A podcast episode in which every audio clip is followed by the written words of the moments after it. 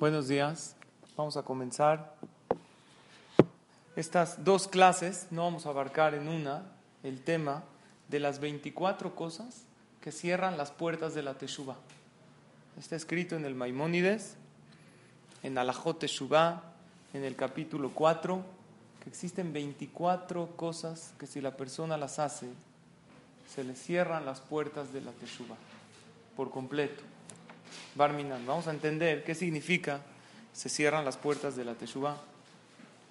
Y ya estando a más o menos dos semanas cerca del, de Rosh Hashanah, el día del juicio, la persona se empieza, el que entiende un poco, se empieza a presionar, porque entiende que va a un juicio, un juicio serio, y toda persona que llega a un juicio sin preparación está en un gran problema. Nosotros sabemos que en la tefilá de Rosh Hashanah y Yom Kippur, después de la amidad, nosotros le pedimos a Shem que nos abra muchos portones. ¿Se acuerdan que todos contestamos amén, amén? Entonces estos portones van por Aleph Bet. Primero le pedimos, Dios, ábrenos Sha'are Ora, los portones de luz. Luego, Sha'are Ahava de Ahva. Seguimos con la Aleph, los portones del amor. Luego la Bet, Sha'are Bet Mikdasho. Los portones del Bet Mikdash, ábrenos ya este año. Después la Gimal, Sha'are Gila, los portones de la alegría. Y así le pedimos, hay portones celestiales que explican los Jajamim de la Kabbalah, que existen ciertos ductos por los cuales Akadosh Baruj Hu le manda al ser humano todo tipo de verajot. Así pedimos los portones de Refuah Shelema, Sha'are Parnasatova, donde todos contestan amén muy fuerte cuando pedimos los portones de la Parnasá. Sha'are Torah. Pero en la Taf pedimos que nos abra otros portones. Sha'are Teshuva. Hashem, ábrenos los portones de la Teshuva. ¿Por qué le pedimos a Hashem que nos abra los portones de la Teshuva? Porque no siempre están abiertos. Si yo digo ábreme la puerta, quiere decir que puede llegar a estar cerrado. Por ejemplo, los Jajamim nos dicen que los portones de las lágrimas nunca se cierran. Si una persona pide tefilá Hashem con lágrimas, siempre los portones están abiertos. Por eso cuando nosotros pedimos portones, en la Aleph, Bet, cuando llegamos a la Dalet, decimos Sha'are los portones del regocijo, de la alegría. No decimos Sha'are Dima, ábrenos los portones de las lágrimas. ¿Por qué no decimos? Porque esos no se cierran. No le tienes que pedir a Hashem que te abra una puerta que siempre está abierta. Le tienes que pedir a Kadosh Baruj que te abra una puerta que a veces está cerrada y a veces está abierta. Las puertas de la Teshuvah, del arrepentimiento, de retornar a Hashem, ¿siempre están abiertas? ¿Qué quiere decir? Yo quiero regresar a Hashem y a. Dios dice, Jabot, directo, o hay cosas que cierran las puertas de la Teshuvah. Es como un portón que tiene varias cerraduras. Los portones de la Teshuvah tienen 24 llaves, 24 cerraduras. Y hay 24 cosas que si la persona las hace, su Teshuvah no es que aceptada. ¿Por qué? Porque la puerta está cerrada. Ahora, ¿qué pasa si conocen puertas? Hay gente que pone seguridad en su casa. Una chapa arriba, otra en el piso, otra en el techo, otra de combinación. ¿Sí o no? ¿Conocen? Se van de viaje, cierran. Ahora, ¿qué pasa si ya abrió todas y le falta una? Ya abrió la de arriba, ya abrió la de abajo. ¿Se abre o no se abre? No se abre. Entonces, de estas 24 cosas que vamos a estudiar el día de hoy del Rambam, ¿qué tenemos que procurar? Uno dice, bueno, está bien, de las 24, pues nada más tengo 10, estoy bien. No, estás mal. Porque con que tengas una, ¿qué pasa con tu teshuva? No entra delante de Hashem. Y lo principal que nosotros queremos es que Akadosh Baruj acepte nuestro arrepentimiento después de haberle fallado tanto. Hay veces sin querer, entiendo, no hacemos las cosas a propósito para hacer enojar a Hashem. Claro que no. Pero claro que hemos fallado también. Entonces el Rambam nos revela cuáles son las 24 llaves, las 24 cerraduras que cierran los portones de la Teshuva. Es importantísimo que las tengamos claras. Vamos a irlas mencionando. Como no vamos a desarrollar las 24 en una sola clase, vamos a hacer Bezrat Hashem dos clases. Este martes y el que entra con la ayuda de Hashem, pero sí es este lunes, perdón. Gracias por la corrección. Para estar seguros que no tenemos ninguno de ellos, de esos impedimentos para que nuestra teshuva sea aceptada. ¿Saben qué significa que se cierran las puertas de la teshuva? Imagínense que la persona fue a muchas clases en este mes de Lul y rezó mucho y de repente si tendría ojos espirituales para ver que todo aquello que hizo no fue válido delante de Hashem, se frustraría uno mucho, ¿no?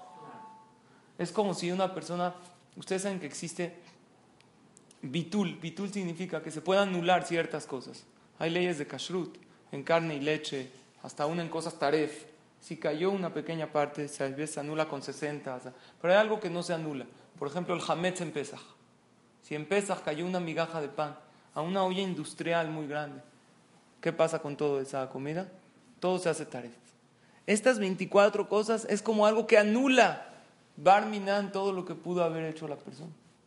Entonces creo yo que tenemos que tener muy claras estas 24 cosas para evitar caer en ellas. Y si estamos cayendo en alguna de ellas, repararlo lo antes posible, antes de Rosh Hashanah, para que cuando lleguemos al día de el juicio, el día de Yom Kippurim, todas nuestras tefilot suban delante de Hashem y no encontremos la puerta cerrada. Esta es la introducción al tema. ¿Están de acuerdo? ¿Comenzamos? Ok. Primero, la fuente de todo esto. La fuente de donde vamos a sacar estas dos clases es del Maimónides a la. Así como hay leyes de Shabbat, leyes de Basar Bejalab, leyes de Kashrut, leyes de Tevilá, ya la de Teshuvah. Hay gente que dice, hago Teshuvah, ya hay que estudiar las leyes. ¿Cómo se hace Teshuvah delante de Hashem? Y el Maimónides dedica un capítulo entero para explicar estas 24 cosas que así comienza el capítulo. Arba'ave Esrim Devarim Meakvim Teshuvah. Hay 24 cosas, vale la pena que tomen nota. Vamos de todos modos, vamos a repasarlas y a ver si la próxima clase traemos una hoja. Yo, Belín Eder, me comprometo, Belín Eder, a imprimirlas y a repartir una hoja para ir trabajando en estos puntos. ¿Ok? Nada más una cosa es importante saber. Es el Rambam en Shuvah, capítulo 4. Hay 10 capítulos en el Maimónides. El cuarto capítulo habla de esto. El Maimónides escrito hace aproximadamente 850 años el Rambam escribió muchos libros. Y todos sus libros del Maimónides, ¿en qué idioma los escribió? ¿Quién sabe en qué idioma escribió el Rambam sus libros? En árabe. En árabe. El único libro que escribió en hebreo es este, el de Alajot, el que se llama Mishneh Torah, el que resume todas las leyes. ¿Y de dónde sacó todo esto el Rambam? De la Gemara. Todo está basado en el Talmud. Estaba dando también una clase la semana pasada, que la Gemara dice a quién Akadosh Baruj ama de manera especial. Así la Gemara dice, hay tres que Dios los ama mucho. Entonces alguien me preguntó, ¿cómo sabe la Gemara a quién ama Dios? Lo escribieron los Jajamim, que están dentro del corazón de Hashem. Los Jajamim lo escribieron con Ruach HaKodesh, con inspiración divina. Dios se los reveló a ellos como si fuera, entre comillas, una profecía, para que nosotros sepamos estos puntos y podamos mejorar. Dios le tiene que revelar a sus Jajamim su Torah para que nosotros tengamos acceso a ella y podamos mejorar y no caer en estos errores. El Rambam, todas estas 24 cosas están basadas en la Gemara. Y la mayoría de libros Shulchan Aruch, que es el código de leyes judías, la gran mayoría está basado en el Maimónides. Entonces, vamos a comenzar con la primera. Arbaabe Esrim de Barim Dice el Maimónides, 24 cosas cierran las puertas de la Teshuva. Beeluhen. Estas son. Uno, Aleph. Amahati et El que hace pecar a los demás. Voy a explicar. Voy a leer y ahorita explico. Ubichlal avonze ameakevet arabim milaasot mitzvah. Esto incluye una persona que no les deja a los demás hacer mitzvot. ¿Qué significa mahati et Hay gente que por su trabajo hace pecar a los demás. Por su, y él dice, bueno, pues tengo que ganar parnasá. ¿Cómo mantengo a mi familia? Por ejemplo, vende cosas robadas, objetos robados. El que compra no sabe que está comprando un objeto robado, pero también está haciendo pecar a los demás. ¿Por qué? porque los está involucrando en un robo. O hay gente que tiene negocios chuecos, no correctos, ni según la Torah ni según la ley. Entonces él invita inversionistas que inviertan con él. Entonces él los está jalando para que ellos pequen. Y tú le dices, es haram, estás robando, estás haciendo que los... ¿Qué te dice? Bueno, es mi parnasá, es mi... ¿Qué hago? Necesito mantener a mi familia. Y yo les pregunto algo. Imagínense una persona barminal que no tiene parnasá. No tienes, tiene, vive en pobreza extrema, no tiene para comer, para mantener a su familia, pide ayuda, con trabajo sale adelante y de repente le ofrecen un negocio muy bueno. Le dicen, tenemos un negocio para ti. ¿No quieres trabajar de matón? ¿Qué es eso? Dijo, por cada, nosotros necesitamos matar a varias personas. Así uno que nos hace problemas. Por cada cabeza que nos traigas, te damos dos mil dólares. Está bien, ¿no? Pueden matar varios al mes. ¿Qué opinan ustedes? ¿Aceptaría alguien un trabajo así? Hasta se ofende. ¿Qué, qué crees que soy terrorista? ¿Soy nazi? ¿Qué soy? Pero no tienes para comer, no importa, y no puedo trabajar en algo así. Estamos todos de acuerdo que nadie aceptaría trabajar en algo así, en matar gente. Sin embargo, la Gemara dice, Gadola majatio yo termina orgo. El que hace pecar al otro es peor que si lo mata. El que ofreció ese trabajo. No, el que ofreció ese trabajo está muy mal, pero no es un trabajo real, no hay oferta, no hay tal oferta, no se preocupe. Lo que sí, la Gemara dice, Gadola majatio yo termina orgo es peor el que hace pecar al compañero que el que lo mata. Porque si lo mata le está quitando algunos años de vida. Pero si lo hace pecar le está quitando la vida eterna. Nadie aceptaría, Barminan, quitarle la vida a nadie, ni quitarle la salud a nadie. Pero hay veces la persona hace pecar a los demás. Y eso no le molesta. Por ejemplo, una persona que vende taref. ¿A quién vende? Él vende a Goim, pero pasan Yehudim por la zona. Él puede tener un negocio de comida taref y él sabe que pasan Yehudim por ahí y le compran comida taref. ¿Se puede? Prohibido. ¿Por qué? Yo no los estoy obligando. Sí, pero tú qué estás haciendo? Que los demás hagan un pecado. Y la persona que peca es una cosa, pero el que hace que los demás pequen, eso ya es muy grave. ¿Cómo? O sea, si veo a alguien que está comiendo en un restaurante que no es kosher, tengo que ir a no, eso es otra cosa. Aquí estamos hablando del que hace que los demás pequen, del que hace, del que vende taref. Abre y viene Yehudim a comer ahí. A él Hashem le cierra las puertas de la Teshuva. Porque no solo tú te alejaste de mí, sino alejaste a mis hijos. Una mujer que llama la atención de los hombres con su vestimenta, no recatada. ¿Qué pasa con ella? Está haciendo que los demás, que el hombre peque con ello. Y si tuve malos pensamientos, si tuve después problemas de Shalom Bait, esta mujer carga el pecado de los hombres que la ven. Por eso el Maimónides lo pone al principio de la lista. Primero, si quieres hacerte Shubá, checa. Antes de si tú estás pecando, eso es algo, podemos fallar, somos seres humanos, pero no hagas pecar a los demás hacer pecar a los demás. o por ejemplo, hay gente a lo mejor todavía no es kosher, pero él es el que organiza la salida y le habla a todos y reserva la mesa. Entonces, ¿él qué hizo? Que por él los demás pequen, los demás coman algo prohibido. Hay pecar, que está mal, pero hay hacer, llevarse de corbata a los demás. Eso es algo muy grave que se le cierran las puertas de la teshuva. Por ejemplo, sucede que hay veces a nosotros nos ha pasado, seguramente a ustedes, que tú respetas y de repente una amiga te ofrece algo que no es kosher. Entonces hay dos tipos de gente que no respeta. Uno que te dice, ah, come, no pasa nada. Otra que te dice, no, tú no puedes. ¿Cuál, ¿Quién es mejor? Cuando te dicen tú no puedes, ¿tú qué piensas? Tú tampoco puedes. Pero, aunque sea, no me está incitando al pecado, está correcto. Pero cuando alguien te invita y cuando alguien te incita a fallarle a tu creador y a transgredir la Torah, esta persona está, Barminan, tiene las puertas de la Teshuvah cerradas. Y esto es bueno. Hay veces puede ser que tú todavía haces algo. También, a lo mejor yo todavía no estoy en categoría de kosher al 100% o de Shabbat al 100%. También, pero yo no voy a invitar a alguien que también lo haga. Porque con lo mío, con trabajos, puedo yo cargar. Pero si yo estoy invitando a alguien, de hecho, lo que usted dijo, si veo a alguien que está mal o que está, si tengo la oportunidad de decirle para acercarlo, ahí puedo a lo mejor reparar aquellas veces que yo hice pecar a alguien. Hubo un caso de una persona que en Estados Unidos trabajaba en una tienda de, donde habían el hombre, tenemos una mitzvah principal para el hombre, también para la mujer, pero más para el hombre. Velota turu Tienen que cuidarse los ojos, no ver cosas inmorales. Entonces trabajaba un israelí en Estados Unidos, en una tienda de películas que hay, cosas inmorales, cosas feas. La Torah prohíbe ver al hombre esas cosas. Pero este israelí es muy alejado.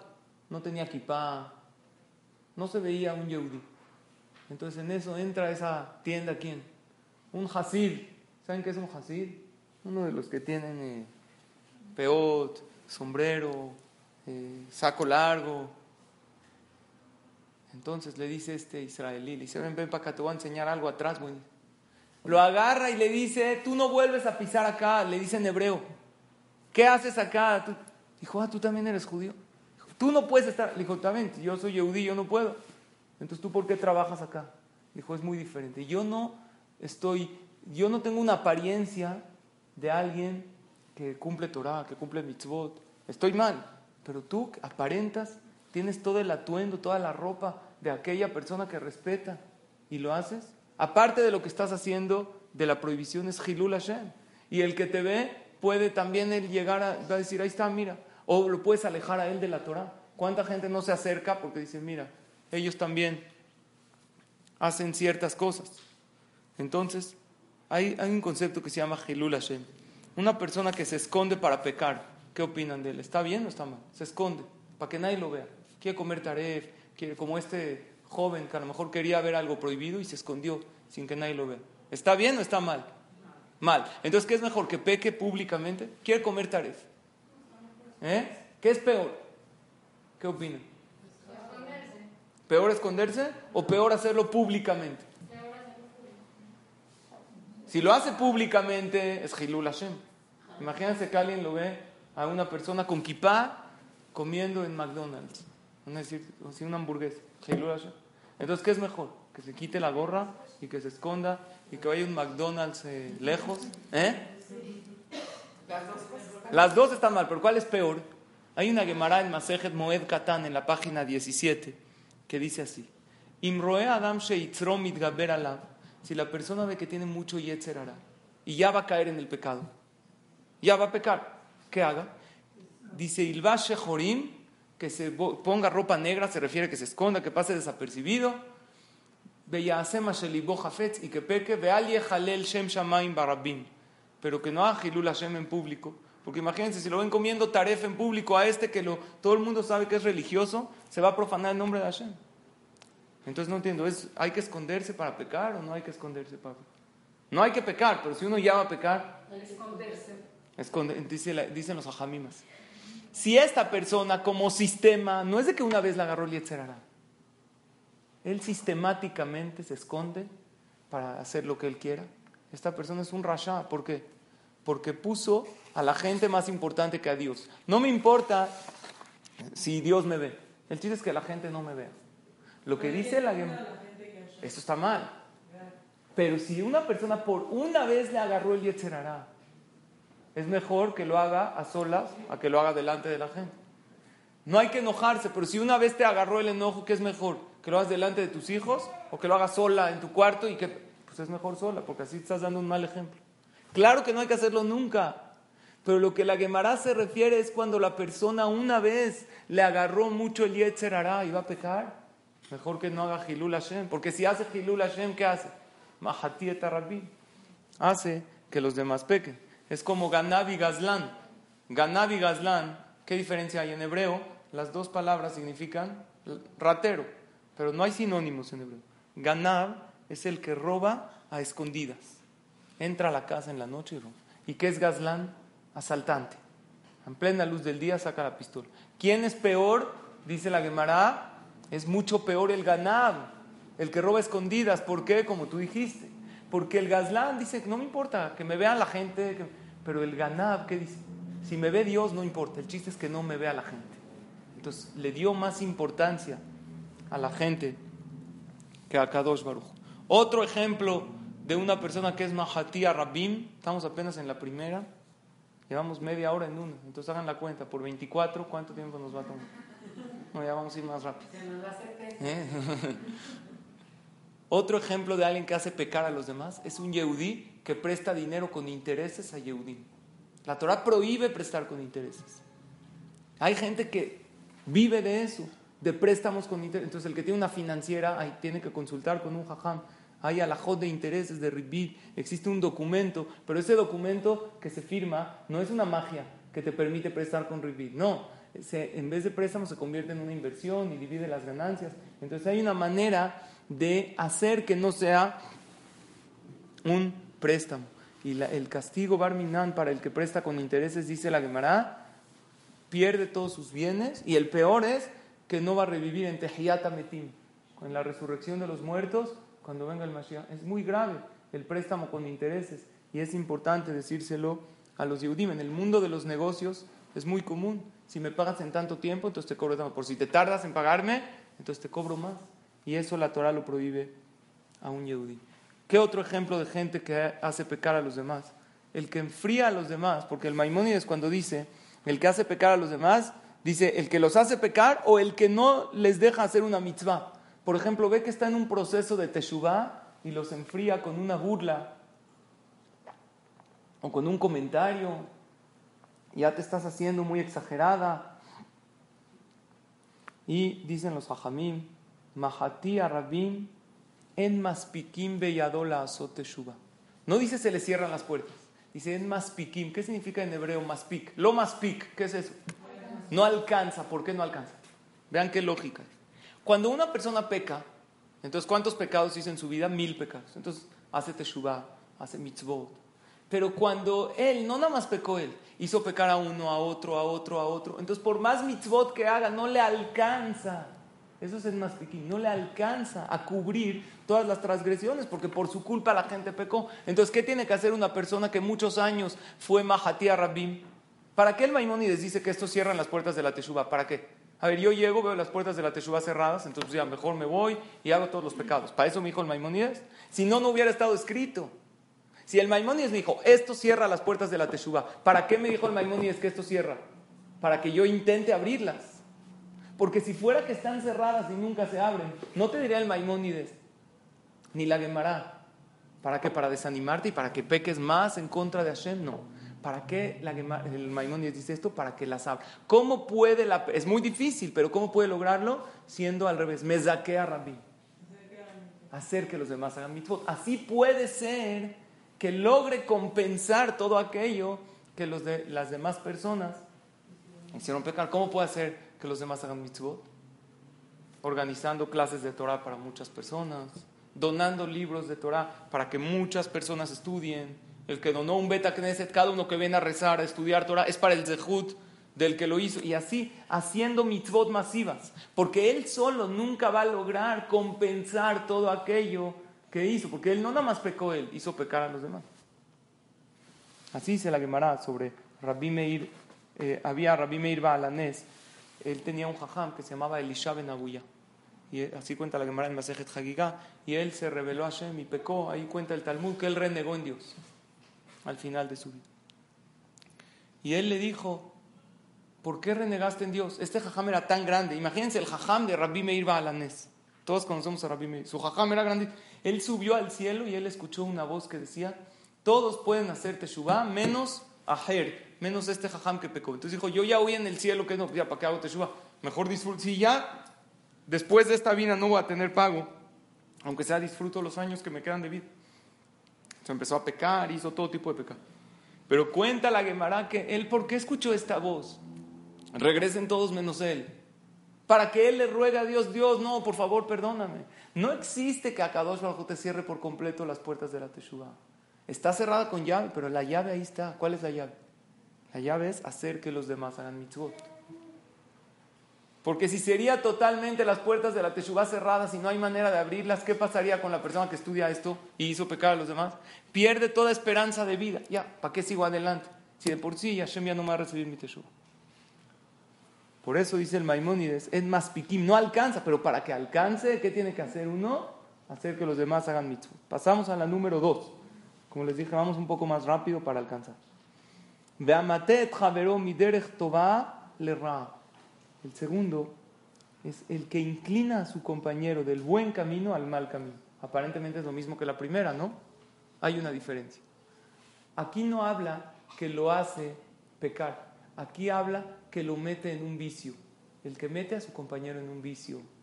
El que lo mete en un mal hábito. Esta persona tiene las puertas cerradas de la teshuva. ¿Por qué? Porque si yo tengo algún mal vicio, un hábito malo, a lo mejor yo puedo luchar y salir adelante. Pero si yo hice que esta persona empiece a fumar o empiece a barminar con vicios o con drogas o con cosas, ¿cómo yo después puedo controlar? Le destruí la vida a esta persona. El que le enseña vicios o malas midot, que acaba con la vida. Todos aquellos que están en drogas o en cosas, nunca se imaginaron cuando empezaron que iban a destruir su vida. Pero vemos que todos aquellos que están en drogas, están tirados en la calle, sin empleo, sin familia, no pueden tener una vida normal. Nadie entra al vicio por sí solo. Hubo alguien que lo metió, alguien que le dijo pruébalo, alguien que le dijo inténtalo, no, por una vez no pasa nada. Y a esa persona, a Kadosh Baruj le cierra las puertas de la Teshuva. Baruch Hashem, nosotros, que no estamos en vicios, pero existen también vicios en la persona. Vicios, eh, vamos a decir, un poco inofensivos o malas midot o ciertos hábitos malos que la persona tiene. Ustedes conocen la historia de Yosef Atzadik. Había Binyamin, su hermano, cuando fueron todos a verlo, ¿qué hizo Yosef? Los hermanos no sabían que era su hermano. ¿Ellos qué pensaban que era? El rey, el virrey de Mitzrayim. ¿Qué hizo Yosef? Se fueron todos los hermanos le puso la copa a quién? En la mochila de Binyamin, esperó que se alejen unos kilómetros y mandó un mensajero. Y ese mensajero los alcanzó y les dijo, ustedes le robaron al rey. Dijo, no, nosotros no robamos nada. Dije, y dijo Yehuda, el que robó, pena de muerte. Y le dijo el mensajero, no, a mí el rey no me dijo eso. A mí me dijo que el que robó se lo va a llevar como esclavo. Empezaron a buscar y en quién la encontraron la copa? en la mochila de Binyamin. Regresan todos los hermanos y llega Yehudá con Yosef. Yehudá era el rey de los hermanos. Y le dice, hay dos tipos de ladrones. Hay quien roba porque no tiene y hay quien roba teniendo. ¿Quién es peor? ¿El que roba porque no tiene o el que roba teniendo? ¿Quién es peor? ¿Eh? Pero el que roba porque no tiene, todavía se puede entender, Jazito, no tiene. Está mal, porque así no se mantiene una familia, pero no tiene. Pero el que roba teniendo, tiene para mantener a su familia, pero roba. ¿Qué problema tiene esta persona? Es un vicio. Hay gente que es, eh, se llama cleptómano, que así no, no pueden eh, controlar, no es de que necesita, así roba por robar, por deporte. Entonces le dijo Yehudá a Binyamin, a Yosef, le dijo, nosotros, tú ves en nuestra familia que Baruch Hashem somos gente, tenemos dinero, te pagamos. Si tú agarras a Binyamin como esclavo, no te conviene, porque, ok, es un ratero pero es un ratero que roba teniendo, es peor. Porque un ratero que roba porque no tiene, ¿cómo lo corregimos? Le damos un buen trabajo, una parnasá. Entonces ya no va a necesitar robar. Pero una persona que teniendo le roba a los demás, quiere decir que tiene un vicio. No te conviene tenerlo como esclavo. Y Yosef reflexionó y dijo, tienes razón. No tenía un... Lo mismo sucede con la persona. Existen cosas...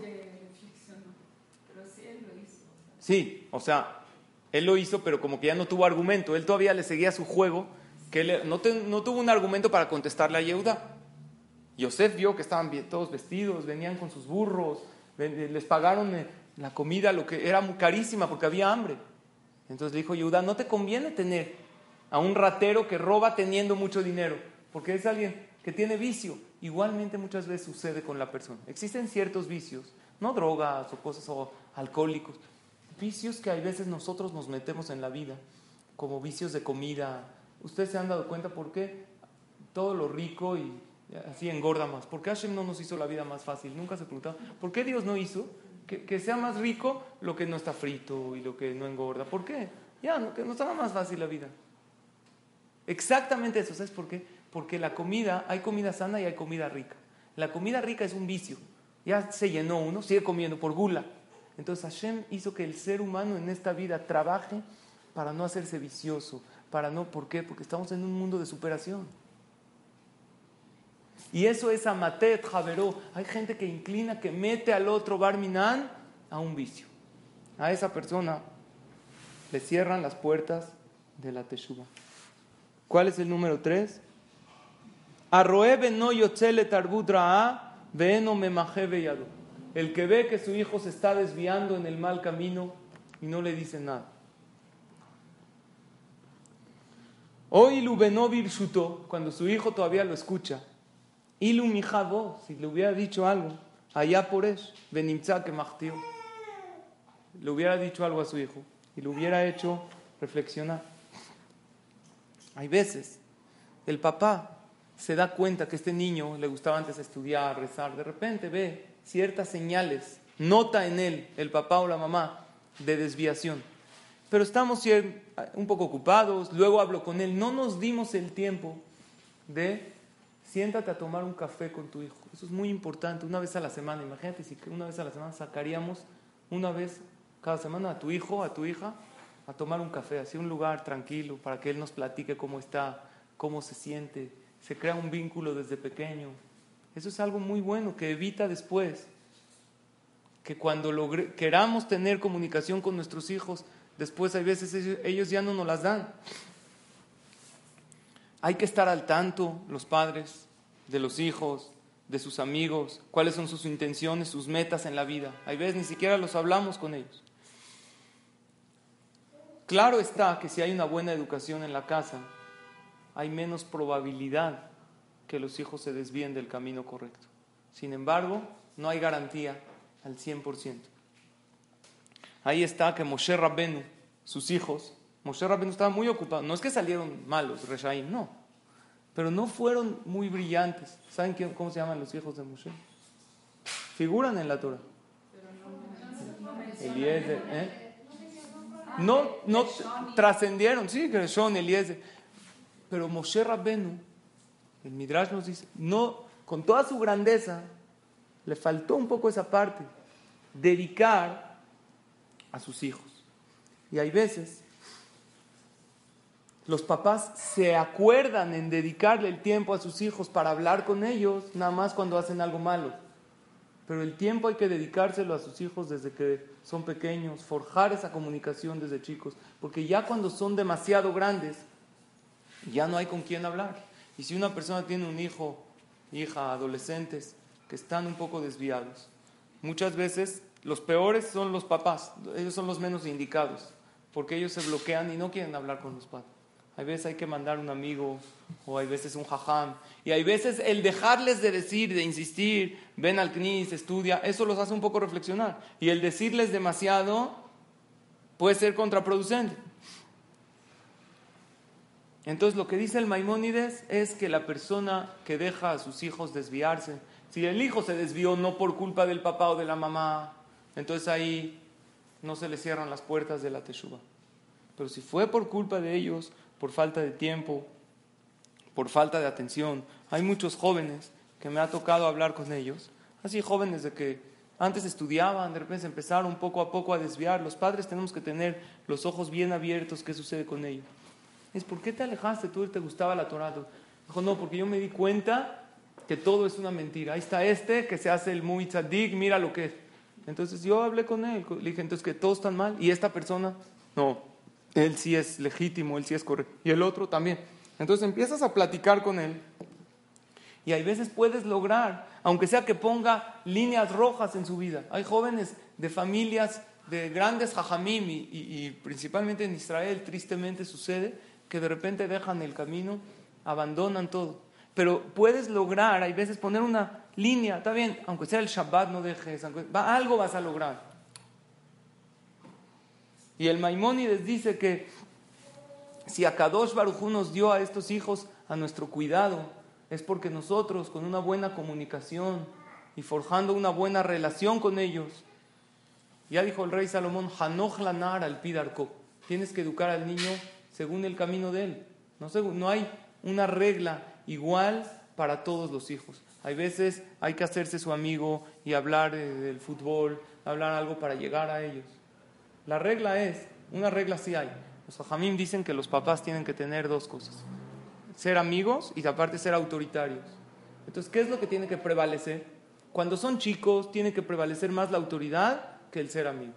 Cuando, mientras empiezan a ir creciendo, en la edad de la adolescencia en adelante, tiene que prevalecer más la amistad que la autoridad. Pero claro que tiene que haber una autoridad. Si tú forjaste una autoridad desde que eran chiquitos, entonces también cuando te haga su amigo, cuando te haga su amiga, también ellos van a tener claro límite. Y esta es una de las cosas que cierran las puertas de la Teshuva. Hay una, como les dije, que tristemente en Israel se ve esos casos de, muchachos, de familias, de grandes jajamín, y de repente dejan la Torah, hasta acá en Barminan, hasta lo más bajo. Y una de las cosas, lo que hablamos antes de los vicios. Había un papá, un abrej, que salía a caminar, como les dije, una vez a la semana con su hijo, alrededor de él en la calle, daba una vuelta con él, le ponía la mano en el hombro. Eso es algo muy bueno. Rabolve trae en su libro dedicarle ese tiempo a los hijos, 20 minutos semanales individuales a cada hijo. Puede ser en un salir a tomar un café, puede ser platicar con ellos, no regañar, así platicar, que saque, que comparta sus sentimientos. Y este abreje estaba saliendo con su hijo, tenía un hijo adolescente de 17, 18 años, y salió a caminar con él una vez a la semana, sale con una vez sale con su hijo, otra vez sale con su hija, le pone la mano en el hombro, salen a dar una vuelta. Y de repente en su plática ven a uno de los jóvenes que lo conocían en Beneverac, un maleante que era hijo de uno de los grandes jajamim, pero dejó todo y se hizo de lo peor y hablaba en contra de la Torá y no usaba gorra y lo De repente lo ven a él, que todos escapaban de él, era violento, pegaba. Lo ven a él, lo ve él con su, al papá con su hijo y de repente estalla en un llanto impresionante y le dicen, ¿qué, qué pasó? Perdón, ¿te podemos ayudar en algo? Le dijo, si solamente una vez, una, mi papá hubiera hecho conmigo lo que tú estás haciendo con tu hijo, a lo mejor yo no hubiera estado acá. Si una sola vez mi papá me hubiera puesto la mano alrededor del hombro, hubiera salido a caminar conmigo, no como tú lo haces una vez a la semana, una en toda mi vida, a lo mejor yo no hubiera estado en donde estoy. Los papás a veces no entendemos la fuerza, y tiene razón. Él nunca, su papá, sí le decía a su papá, ya aparta la tefilá, ya estudia, no puede ser, ¿qué pasó contigo? Pero de tanta presión, este joven se reveló. Y hay veces, no, no, no hay que ser también tan amigos sin no poner presión, autoridad, hay que buscar ese equilibrio. Dice el Maimónides, esto es el punto número tres. Por eso vean cómo dice, no dice el Rambam, si una persona vio que su hijo se desvió, vean cómo dice, Arroed le tarbutra. El que ve que su hijo está saliendo, está empezando a mostrar ciertos señales de desviación y no le dice nada. ¿Por qué? Porque está ocupado, porque está... Si no le dice porque piensa que no es lo correcto, siempre hay que aconsejarse con expertos en el tema de educación. Pero el papá hay veces no, porque él dice, no, ahorita estoy ocupado, luego hablo con él, me voy a esperar a las vacaciones, pero en unos meses puede ser tarde. Porque los jóvenes que se desvían y si Barminan están en vicios, van decayendo a pasos agigantados. Porque destruir es lo más fácil que hay. Para caer en un vicio es fácil. En semanas uno ya puede ser adicto a cualquier vicio pero para salir de él se necesita un trabajo arduo y muy fuerte. Por eso es lo que dice el Maimónides, el que ve a su hijo que se está desviando y dice, y dentro del punto 3 incluye aquel, Kol Yado, esta es la más difícil, Limhot Ben Yahid Ben Rabim el que puede corregir al otro de su error y no lo corrige, por eso es el que puede. El que no puede, si yo sé que no me van a escuchar, pero el que ve al otro que está fallando en algo y no se lo dice, esto incluye en el punto número 3 que se le cierran las puertas de la Teshuvah, porque si tú podías salvar a tu compañero Yehudí, Yehudía, de un error y no se lo dices, y sabías que tus palabras podrían hacer en él o en ella un poquito de cambio, ¿por qué no aprovechaste para decírselas?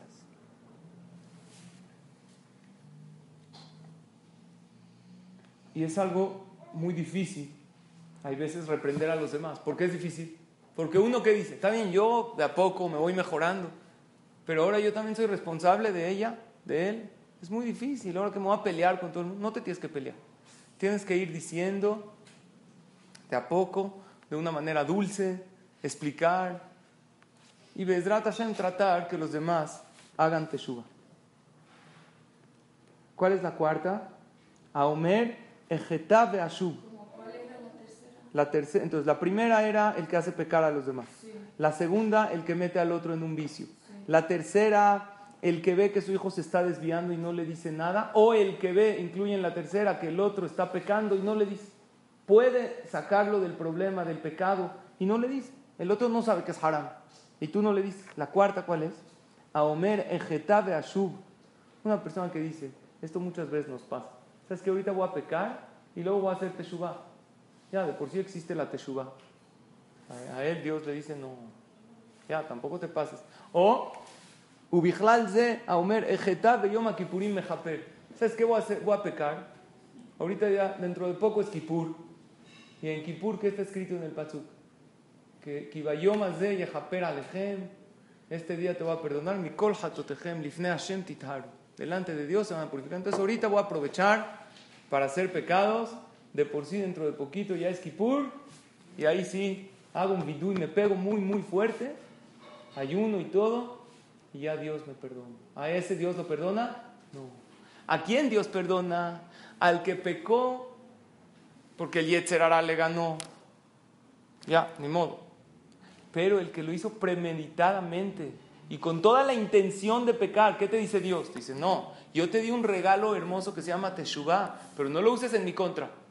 Ah, como existe la Teshuvah, entonces voy a pecar y luego hago Teshuvah. Como te di un día maravilloso que se llama Yom Kippur, el día de Yom Kippur, dice Rabbi Israel Salante, si habría un día de Yom Kippur cada 70 años, ya sería suficiente para que el Yehudi esté feliz toda su vida, que tiene el Zehut de tener un solo Yom, como un Kippur, es maravilloso. Qué bueno que acá, ¿cuántos exámenes Hashem le hace a la persona? Hay un examen de cada día, todos los días, antes de dormir. Por eso que decimos, quería a la mitad. Dios, yo perdono a todos. Areni Mogel Besoleach, perdono. Me duermo sin rencores. Digo, Ana, Vidui. Le entrego mi alma a Shem. Y a Kadosh Baruchu te hace un examen de ese día. ¿Cuánto te sacaste en el día? A ver, vamos a ver la clase de Torah, los, los favores que hizo, la tefilá. Y por otro lado, a lo mejor algo negativo, entonces te pone un promedio en ese día. Después del examen del día, hay un examen cada año en Rosh Hashanah. Hashem agarra, bueno, los jajamim de la Kabbalah aumentan que hay uno cada Erev Rosh. Todavía uno más. Hacen un promedio de todo el mes y ese Erev es un día de Teshuvah. Hay lugares donde dicen Selichot, ¿conocen esa costumbre? Que cada Erev Rosh víspera de Rosh dicen Selichot. Luego un examen anual que es cada Rosh Hashanah y Akadosh Barujú fija la calificación final en Kippur. Vamos a ver de todos tus promedios del día y del mes, a ver cuánto te sacaste. Y después el examen final, después de 120 años, ¿qué hace Hashem? Agarra todos los promedios de todos los Rosh Hashanah, desde el día que tiene uno uso, desde el día que tiene uno bar mitzvah o bat mitzvah. Cuando uno está chiquito en Rosh Hashanah y está dando vueltas y se porta mal, Akadosh Baruj no lo cuenta, es pequeño. Todavía no tiene la inteligencia para entender que es un día del juicio. ¿Qué hay que hacer con los niños ahorita? ¿Meterles el miedo del día del juicio? No. No, hay que decirles, Hashem nos va a juzgar para bien.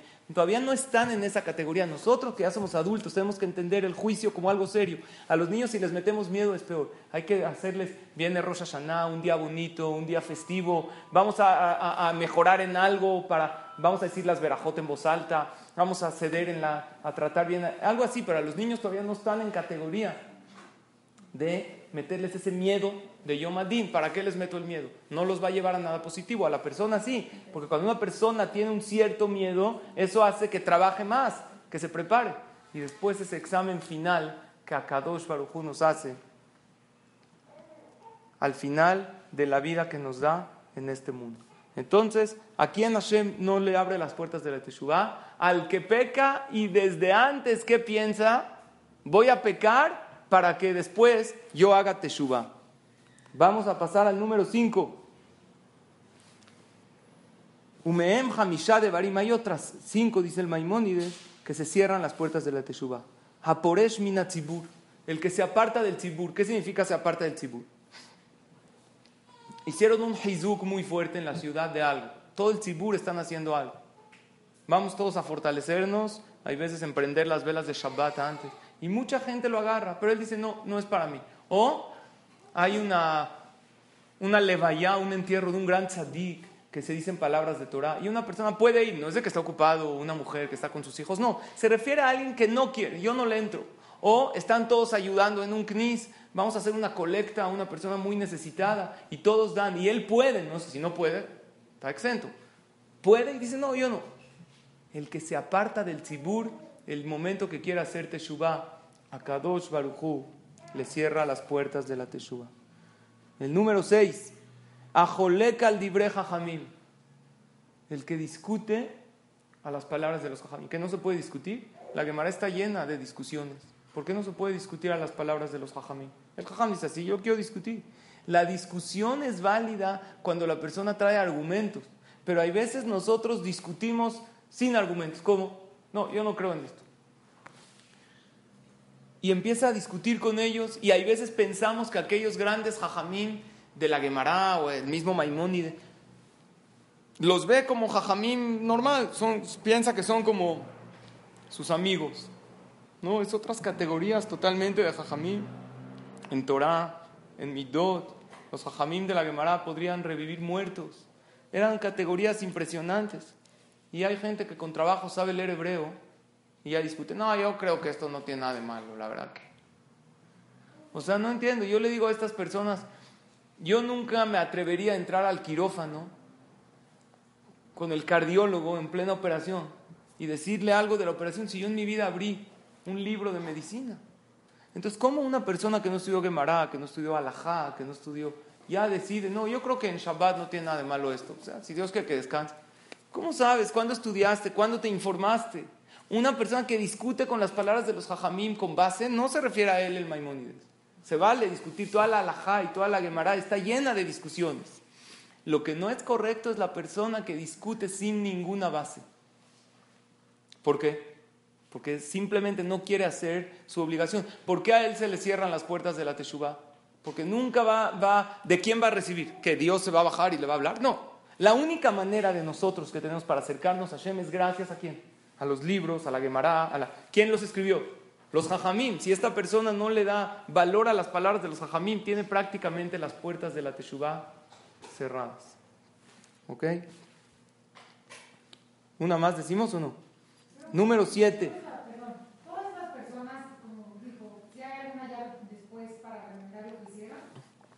100%. Al final el Maimónides dice, todas estas personas, aunque se les cierran las puertas de la Teshuvah, no es de que no hay, si no habría llave, entonces ¿para qué nos dicen? ¿Para que perdamos las esperanzas? Si yo alguna vez Barminan caí en alguna de estas, entonces ya digo, o sea, ¿para qué hago?